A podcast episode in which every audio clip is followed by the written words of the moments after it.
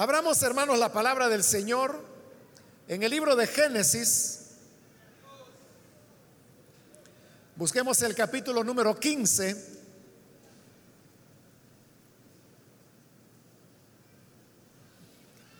Ahí vamos a leer la palabra de Dios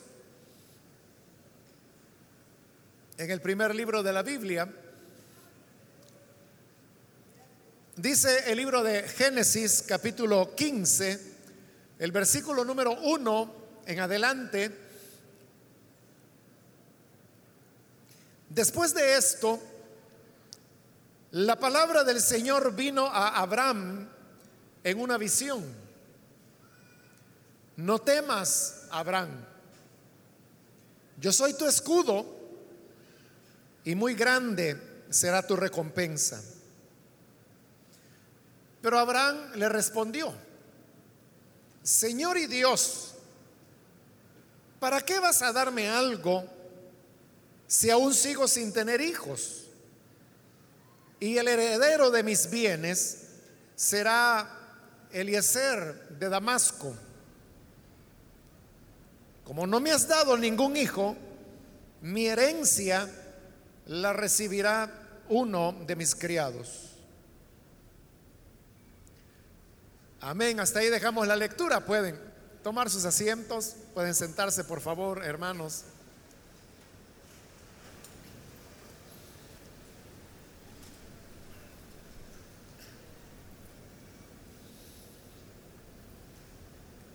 Hemos leído en esta oportunidad este diálogo que Dios tuvo con Abraham acerca de las promesas que le había dado.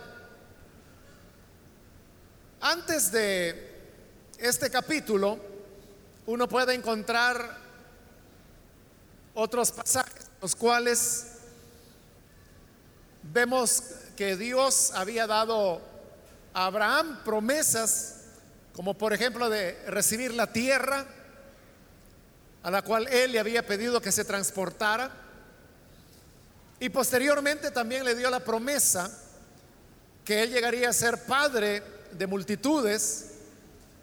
Y le dijo que así como las estrellas en el firmamento son incontables, así de incontable sería también la descendencia que él habría de tener. Esas promesas el Señor las fue reiterando y cada vez él iba dándole a Abraham más elementos de seguridad que esas promesas se harían realidad. Como cuando decide hacer el pacto unilateral en el cual Dios se compromete con Abraham de cumplir con estas promesas que le había hecho. Así es como llegamos a este capítulo 15 y aquí encontramos que otra vez el Señor está hablando con Abraham y entonces le dice, no temas Abraham, yo soy tu escudo y muy grande será tu recompensa.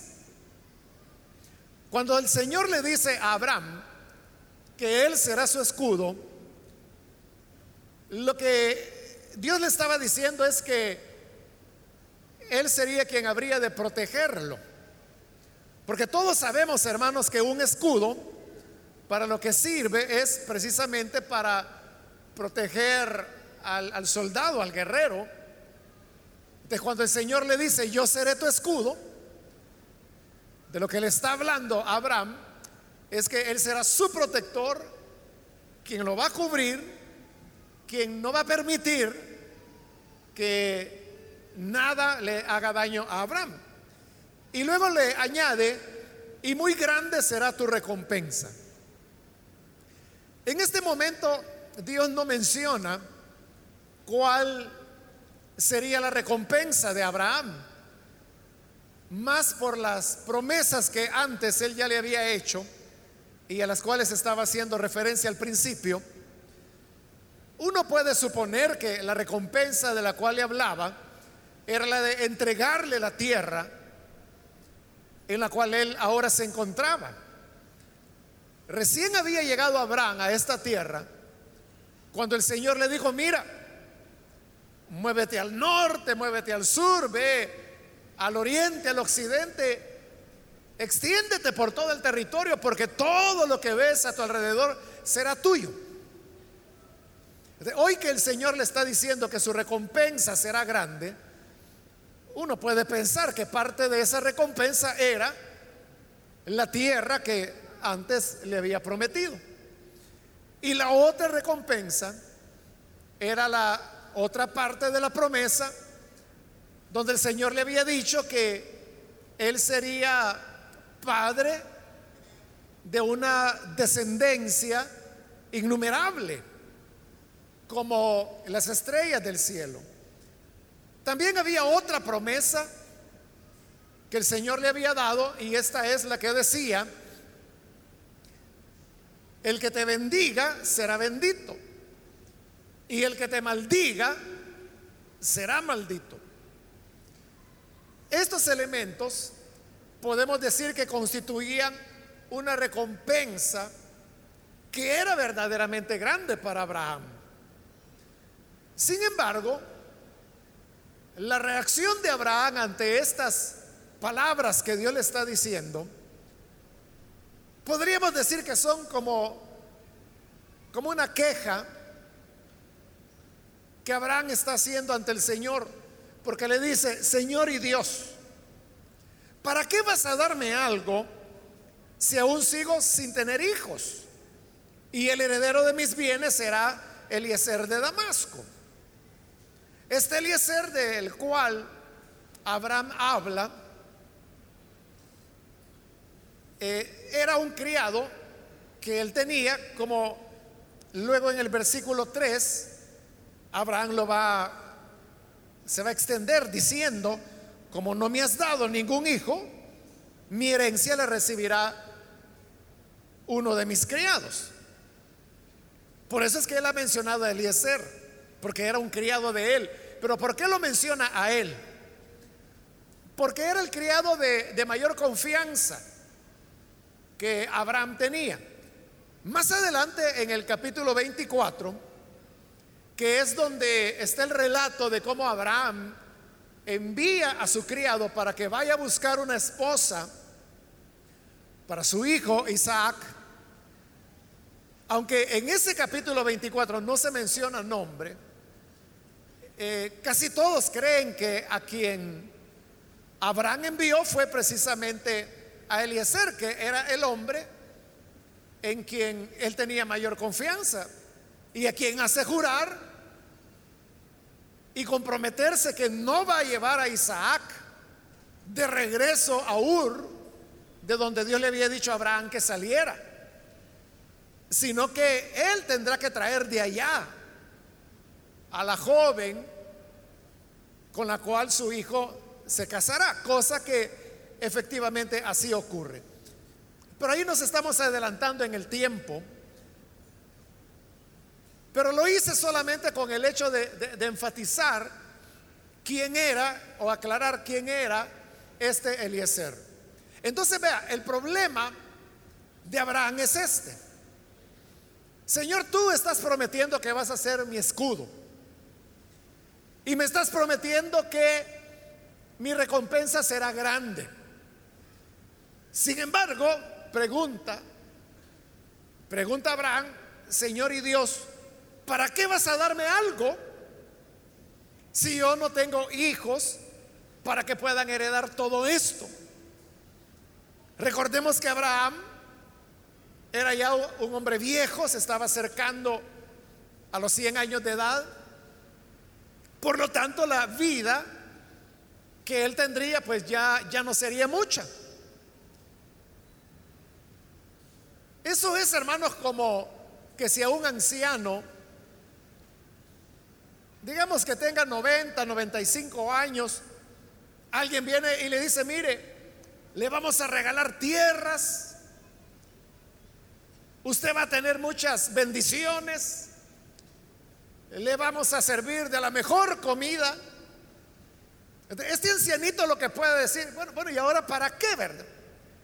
¿Para qué me va a dar las mejores comidas si a mí daño me hacen?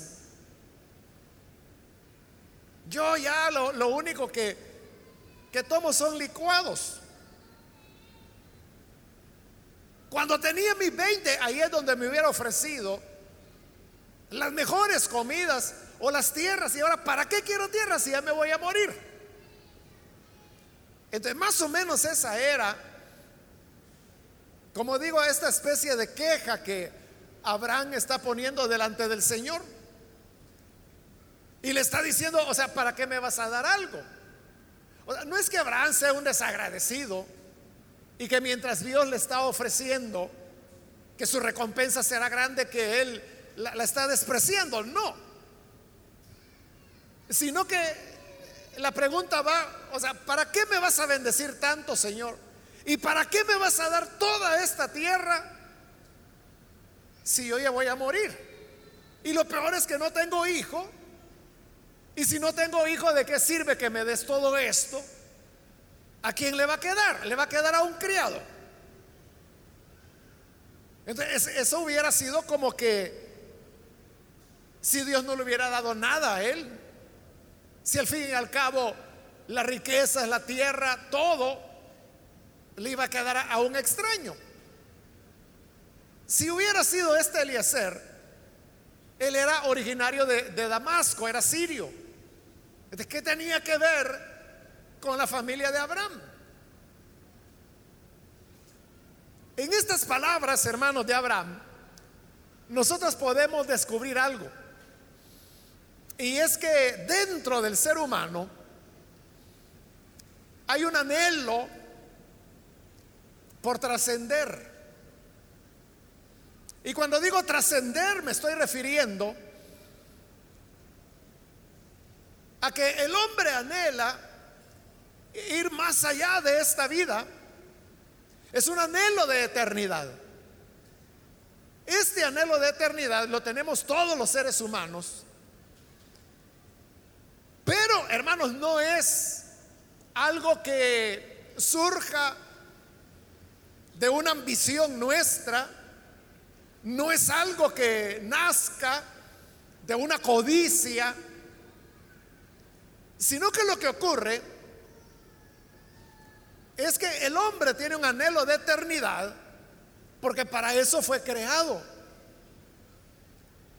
Cuando Dios creó al hombre y a la mujer y los colocó allá en el huerto, en Edén,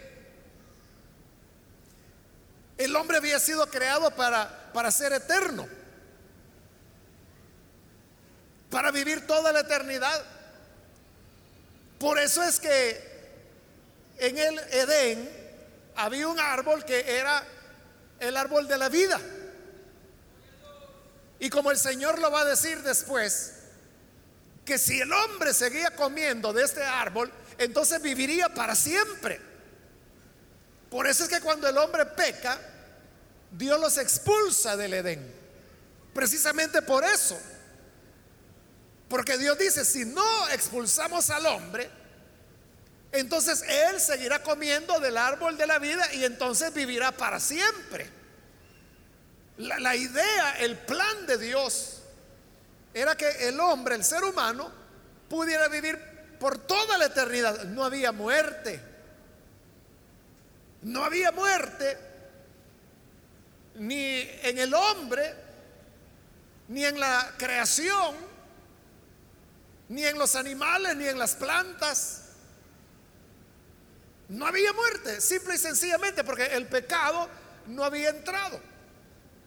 Pero sabemos la historia de cómo la serpiente fue astuta, engañó a la mujer, la cual comió del fruto que Dios había dicho no se debería comer,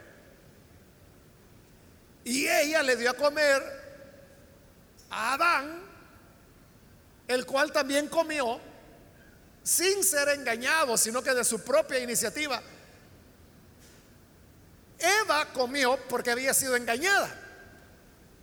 Pero Adán no fue engañado, sino que él, en un acto premeditado de rebelión y de desobediencia, comió.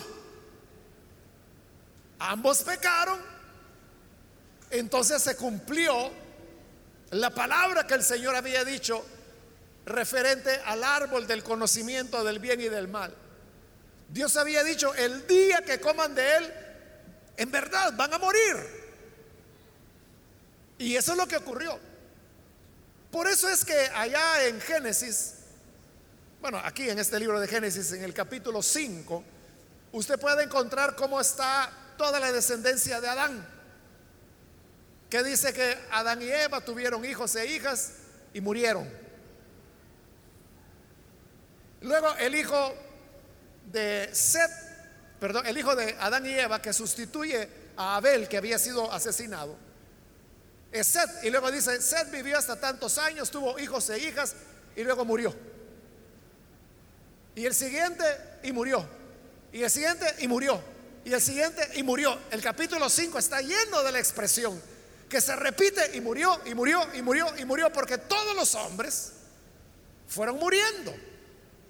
Como le explica Pablo en Romanos capítulo 5, él dice que la muerte entró al mundo por un hombre. Y así dice, todos murieron. Cuando la muerte viene por causa del pecado, ese propósito con el cual Dios había creado al hombre que era para que viviera una eternidad, queda cortado. Queda cortado porque el hombre peca y entonces comienza a morir.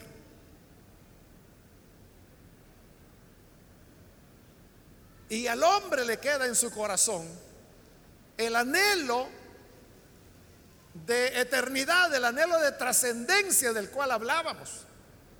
Por eso es que nosotros, hermanos, los seres humanos, nos resistimos a la idea de la muerte.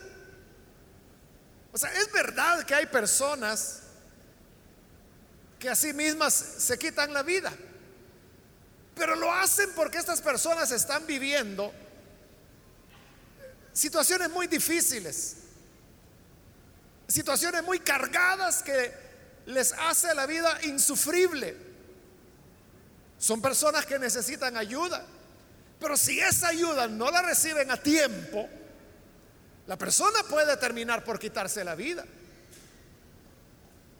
El 90% de las personas que se suicidan anuncian que lo van a hacer. Lo que ocurre es que nadie les pone atención. El 90% de las personas que se suicidan dicen, lo anuncian que lo van a hacer con anticipación. Repito, el problema es que la gente no les da atención, no, no los toma en serio. Se suicidan más hombres que mujeres. Entonces cuando un hombre viene y dice, no, yo mejor me voy a quitar la vida. Viene su familia y le dice, ah, vos solo locura hablas. Y no está hablando locura, está anunciando lo que va a hacer. De lo que hay que hacer es darle atención, tratar de ayudarlo. Bueno, pero repito, estas personas que se quitan la vida no es que ellos no quieran seguir viviendo. Lo que pasa, repito, es que tienen situaciones abrumadoras, cargas, que los han llevado a una situación de sufrimiento tal que optan por quitarse la vida, lo cual no es fácil. Y no es fácil precisamente porque el hombre tiene una aspiración de vida y no de muerte. Ahora, como el hombre tiene ese anhelo de eternidad, entonces el hombre busca la manera de poder permanecer. Y por eso es que se han originado enseñanzas, por ejemplo, dentro del hinduismo, el cual es practicado por más de mil millones de seres humanos en el planeta. Por ejemplo, ellos creen en, la, en las reencarnaciones. Pero ¿por qué creen en la reencarnación? Porque ellos no aceptan la idea que cuando el ser humano muere, ahí se acabó todo.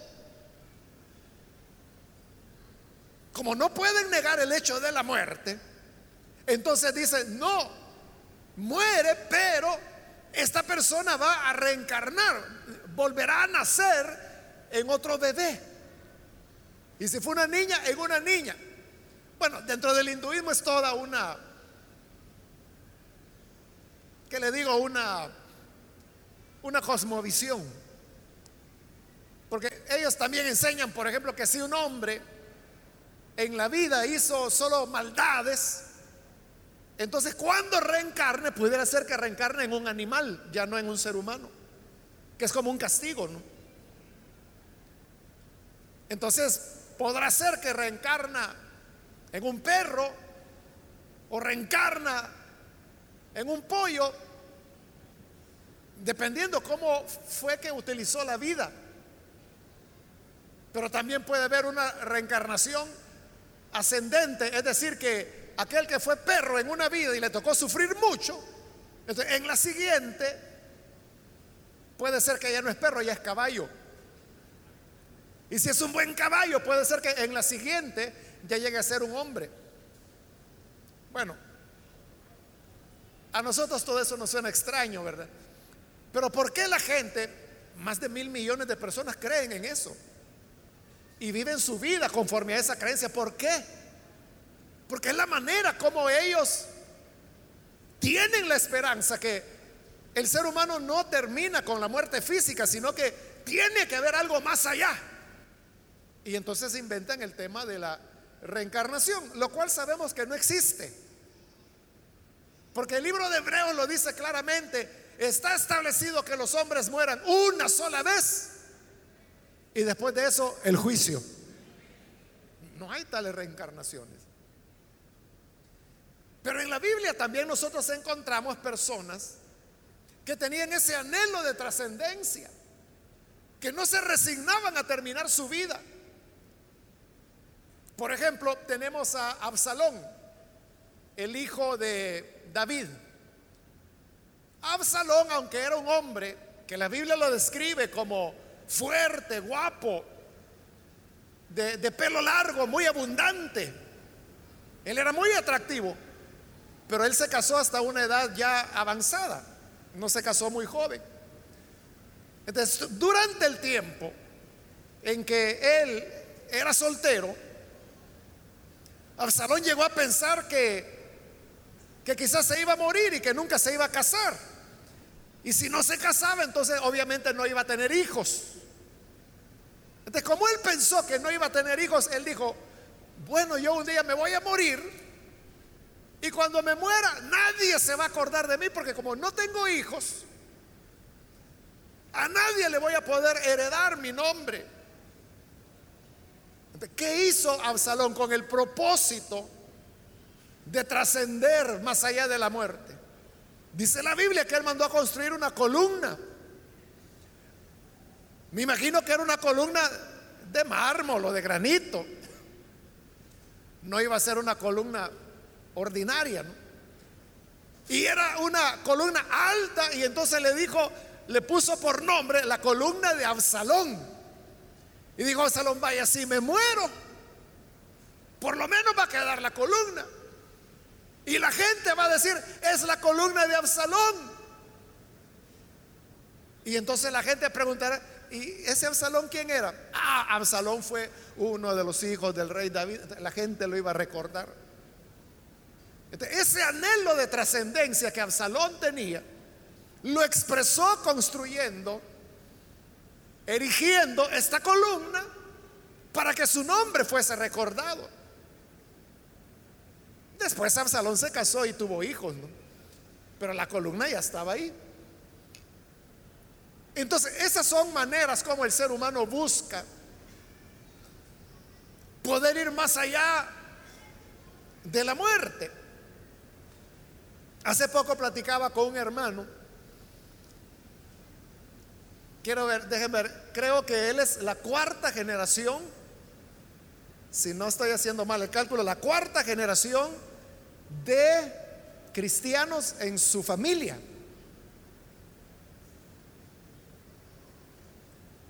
Comienza con su bisabuelo, creo que era. Bueno, pastor, su abuelo pastor, su papá pastor, él pastor. Y ahora está a punto de tener un hijo. Es decir, que su bisabuelo fue de los primeros cristianos que hubo en el país. Porque ahí la historia se remonta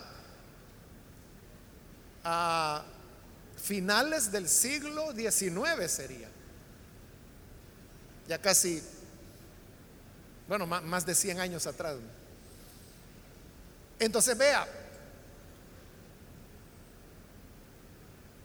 él lleva el nombre de su bisabuelo. Él no lo sabía. Pero en determinado momento, cuando él pues ya era eh, joven, ya con uso de razón, entonces un día él se preguntó, bueno, ¿y yo por qué me llamo así? ¿Por qué me pusieron así? Y comenzó a averiguar la historia. Y así es como descubrió que era su bisabuelo, el que había sido el primer creyente y pastor de su familia, el que se llamaba así. él llevaba el nombre de su bisabuelo. Entonces le gustó la idea. Entonces hoy, que él, que van a nacer, creo que es en enero, el próximo mes, su hijo, le va a poner dos nombres y son los nombres de su abuelo y de su padre. Porque la esperanza de él es que cuando su hijo crezca, igual le pregunte, papá, ¿y yo por qué no llevo tu nombre, sino que tengo otros nombres? Él le va a poder explicar, es que mira, este nombre viene, que sería el bisabuelo de, de este niño, y este otro es el nombre de tu abuelo. Y le va a contar la historia. Pero ¿por qué hace eso? Porque él lo ve de esa manera, como una forma que el nombre de los antecesores sea preservado. Parecido a Israel, ¿verdad? Que decían hijo de Abraham, hijo de Isaac, hijo de Jacob. Bueno, Dios mismo, ¿no? Cuando se le presenta a Moisés le dice, yo soy el Dios de Abraham, el Dios de Isaac, el Dios de Jacob. Más de 400 años después. ¿De qué es lo que Dios está haciendo? Está recordando. Es decir, Abraham, el nombre de Abraham trascendía la eternidad. Hoy, hermanos, después de 4500 años, todavía estamos hablando de Abraham. Entonces, el ser humano lo que busca es trascender. Eso es lo que Abraham pensaba aquí. Yo no tengo hijo. Entonces yo me voy a morir. Sobre todo que él ya era, ya andaba en los 90, más de los 90. Entonces, ¿para qué me vas a dar algo? ¿Cuál es el sentido de la vida? ¿Para qué me darás una recompensa grande? ¿Para qué me prometes una tierra grande si todo se va a acabar ya? No lo leímos, pero la respuesta del Señor es no, Abraham. No. Tu heredero no será un criado. Tu heredero será un hijo tuyo y le promete el nacimiento de un hijo. Y ese es Isaac, el que habría de nacer. Aunque Abraham estaría muerto, su hijo Isaac era como la prueba innegable que Abraham había existido. Porque si no, ¿de dónde había salido Isaac? Y como le digo, ellos se van a llamar así. En la época de Jesús, cuando ya han pasado como unos 2500 años, ¿cómo decían los fariseos? Nosotros hijos de Abraham somos.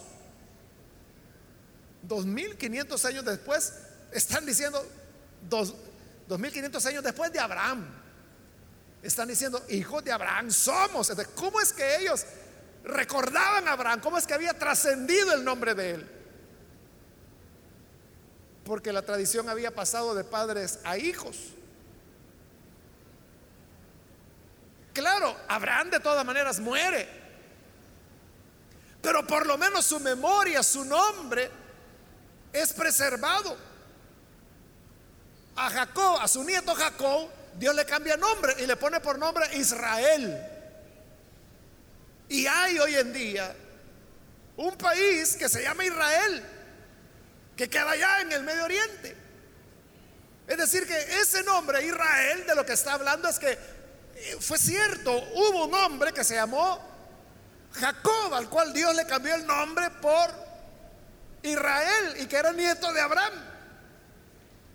De la memoria queda preservada. ¿Y por qué les interesaba tanto a ellos la memoria?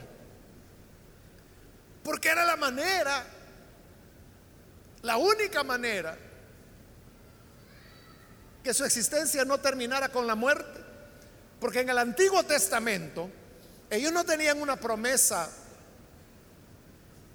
de una vida después de la muerte física. Ellos lo que creían es que iban a ir a parar al Seol.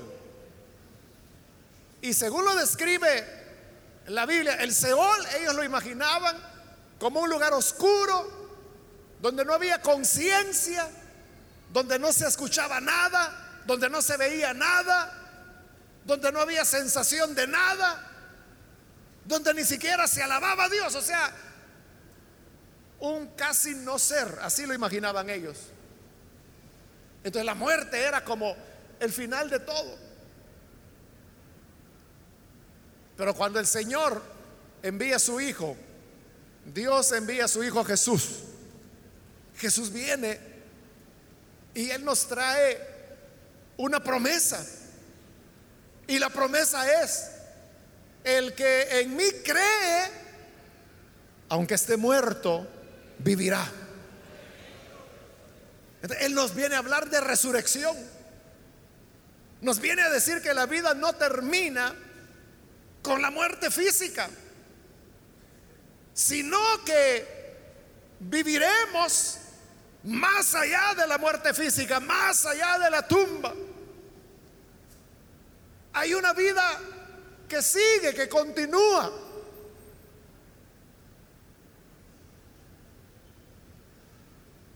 Por eso es que en la historia que Jesús contó acerca de Lázaro y el rico, que ambos mueren y van a parar al Hades. Entonces dice que el rico se vio en el Hades, en el lugar de tormento, pero vio que arriba estaba Abraham, estaba vivo, y Lázaro estaba al lado de él. Y le dijo, Padre Abraham, envía a Lázaro para que moje la punta de su dedo en agua y la coloque en mi lengua, porque estoy atormentado en esta llama.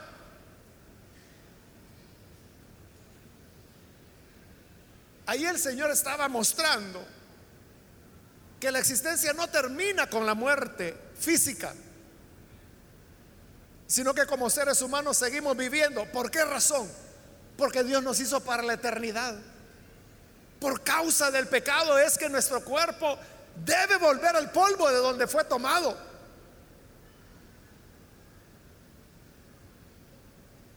Pero la parte inmaterial del ser humano sigue viviendo. La gran pregunta es, ¿a dónde o cuál será la clase de vida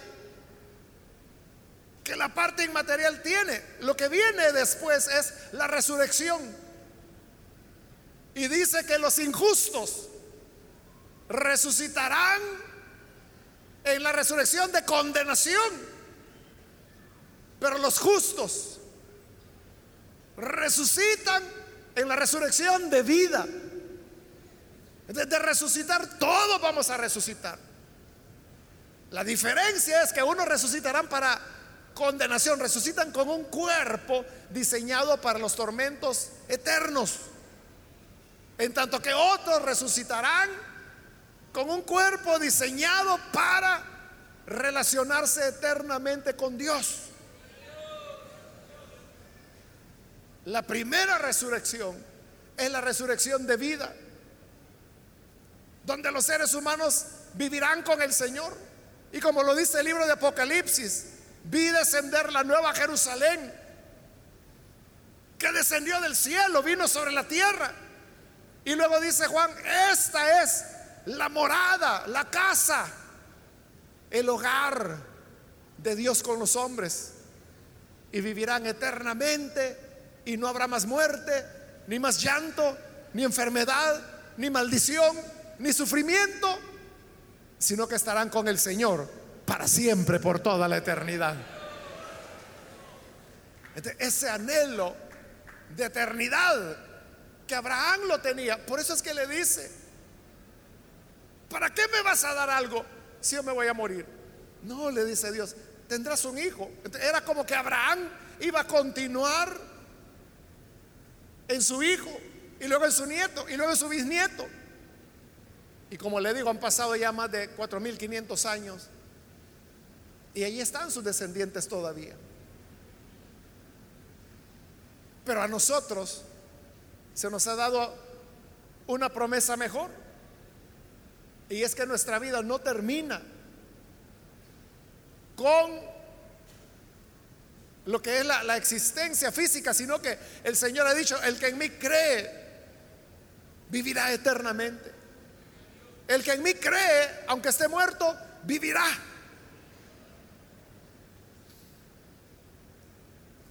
A mediados de la década de los años 70, cuando el Señor en su misericordia me llamó al Evangelio,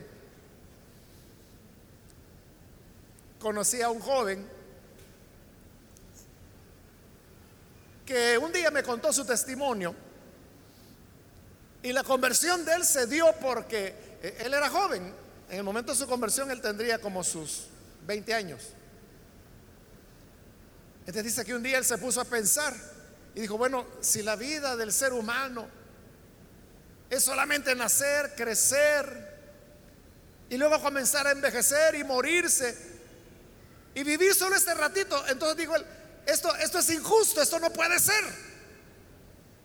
Qué desgracia que la vida sea tan corta. Pero esa reflexión, ese anhelo de eternidad, es lo que posteriormente lo llevó a la iglesia y fue ahí donde conoció a Jesús como su Salvador. Pero entonces vea, el hombre en su búsqueda de, ir más allá, termina encontrándose con el Hijo de Dios, quien le dice que Él es la vida y la vida eterna. El que coma de mí no morirá jamás, dijo el Señor. Yo soy el pan vivo que descendió del cielo. Y el que coma de este pan no morirá eternamente. ¿Acaso no es eso lo que los seres humanos anhelamos? No morir nunca vivir eternamente. Por eso Pablo decía que la muerte era un estado anormal, porque es donde la parte inmaterial del hombre se separa de la parte material. Y a eso Pablo le llamaba estar desnudo. Y así como estar desnudo es incómodo. Salga un día por la calle de su colonia desnudo a ver cómo se siente por lo menos se va a sentir incómodo. así Pablo decía, no quisiéramos estar desnudos, es decir, sin cuerpo. Más bien quisiéramos ser revestidos, como cuando usted llega a su casa, entra en su habitación, se quita la ropa, se pone otra y vuelve a salir de la habitación. Sale con otra ropa, pero tiene ropa, no se avergüenza. Entonces Pablo decía, más bien quisiéramos ser revestidos que ser desnudados. Es decir, que este cuerpo físico sea transformado en un cuerpo de gloria, que es lo que el Señor ha prometido para los que todavía vivimos y que podríamos ver la venida del Señor. Los que estemos con vida, dice, seremos transformados, seremos glorificados, no veremos muerte, sino que seremos glorificados automáticamente, no vamos a estar desnudos ni un segundo. Nuestro cuerpo de muerte será vestido en un cuerpo de poder, de gloria.